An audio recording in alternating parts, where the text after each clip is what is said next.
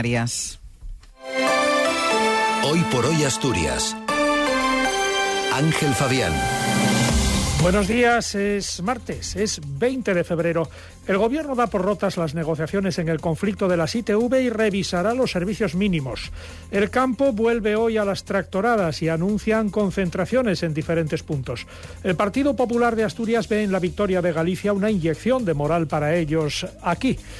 Predominan además esta mañana las nubes y ha refrescado un poco en el interior. Tenemos 6 grados en Oviedo, 8 en Gijón y en Avilés, 3 en Mieres y en Langreos, 7 en Llanes y en Luarca y 5 en Cangas de Anís. Hoy estará poco nuboso por la mañana, con intervalos de nubes bajas en la mitad norte a primeras horas que podrían ir acompañadas de brumas y nieblas dispersas en el extremo occidental.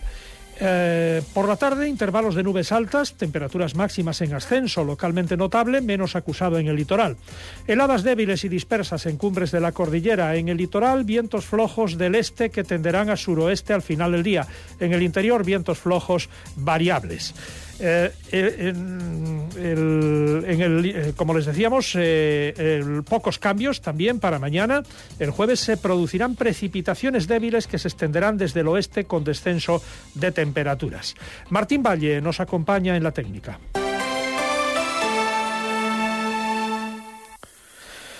Son las 7 menos 8 minutos de la mañana. Los trabajadores de las estaciones asturianas de ITV retomaron ayer la, huelga y tras el fracaso de la última ronda de negociaciones vuelven a secundar paros de cinco horas por turno.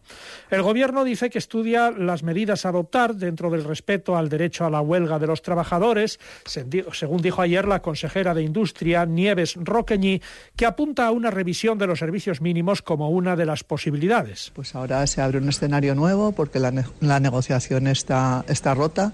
Y, bueno, pues eh, vamos, a, vamos a analizar y vamos a, revisar también los servicios mínimos y, vamos a ver cómo, cómo, abordamos una situación que está siendo tremendamente perjudicial para los ciudadanos y ciudadanas asturianas. Roqueñí explica que se están estudiando las medidas a tomar, entre las que no está, al menos a medio plazo, ha dicho la de eh, la entrada del sector privado, como se reclama desde la oposición política y una parte del empresariado. La consejera dice que esa opción no resolvería el actual atasco, ya que requiere una larga tramitación.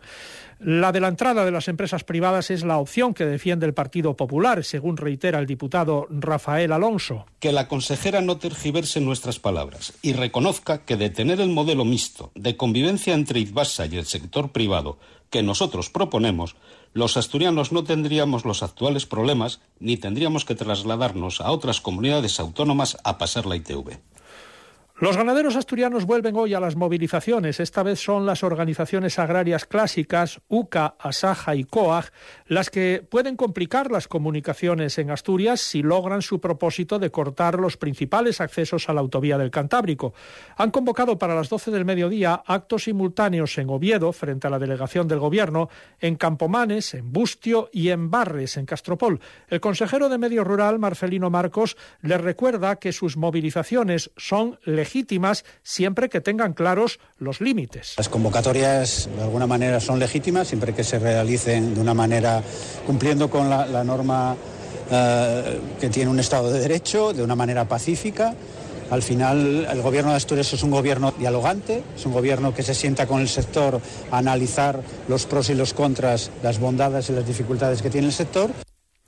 El consejero sí reconoce lo justo de sus reivindicaciones. No puede ser que todo lo que son trámites sean mucho más complejos para los productores. Es decir, la burocracia, que es, un reto para las administraciones eh, en mayor o menor medida, tiene que ser un objetivo sin que eso suponga disminuir el rigor, la transparencia pero se tiene que, se tiene que analizar y valorar de una manera que no sea un impedimento. La victoria por mayoría absoluta del Partido Popular de Alfonso Rueda en Galicia es visto por el PP asturiano como una inyección de moral para ellos. Ven un estímulo para convertir a Álvaro Queipo, el líder de los populares asturianos, en una alternativa en Asturias. Escuchen al propio Queipo. Asturias, con esto que ha ocurrido ayer, garantiza tener un aliado leal y fiable en los intereses que compartimos con Galicia. Y por tanto una gran alegría y además por Alfonso, porque es un gran paisano, de una enorme sensatez, tranquilidad, serenidad, representa el centrismo, el galleguismo entregado con su tierra y yo creo que todos esos valores son lo que desde el Partido Popular de Asturias tenemos que tomar como referente para seguir caminando aquí en Asturias y conseguir que en tres años se produzca el cambio de gobierno.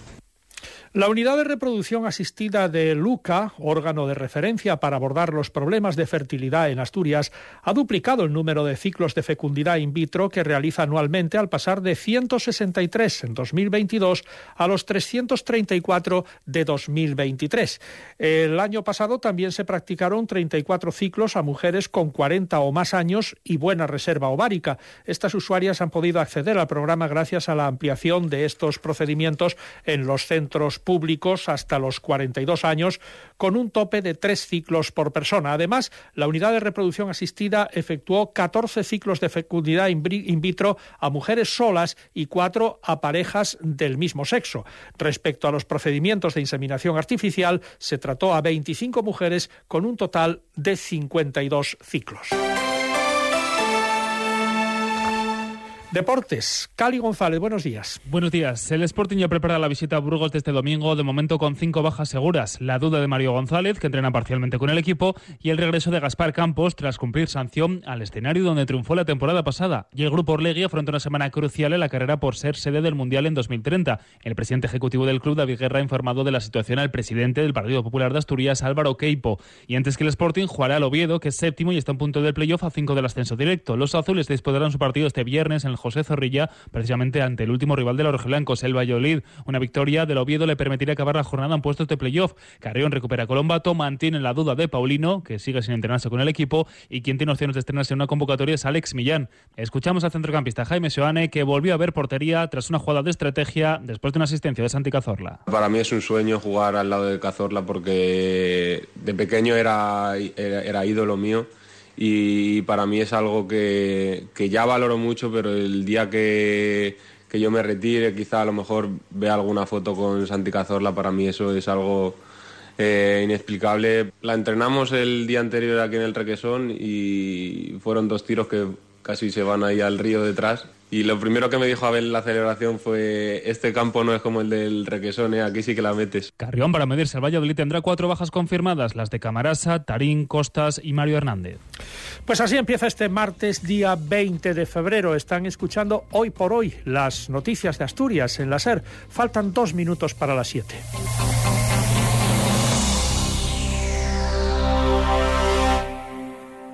Ser Gijón. Migoya Global Car, tu taller de confianza en Gijón, en el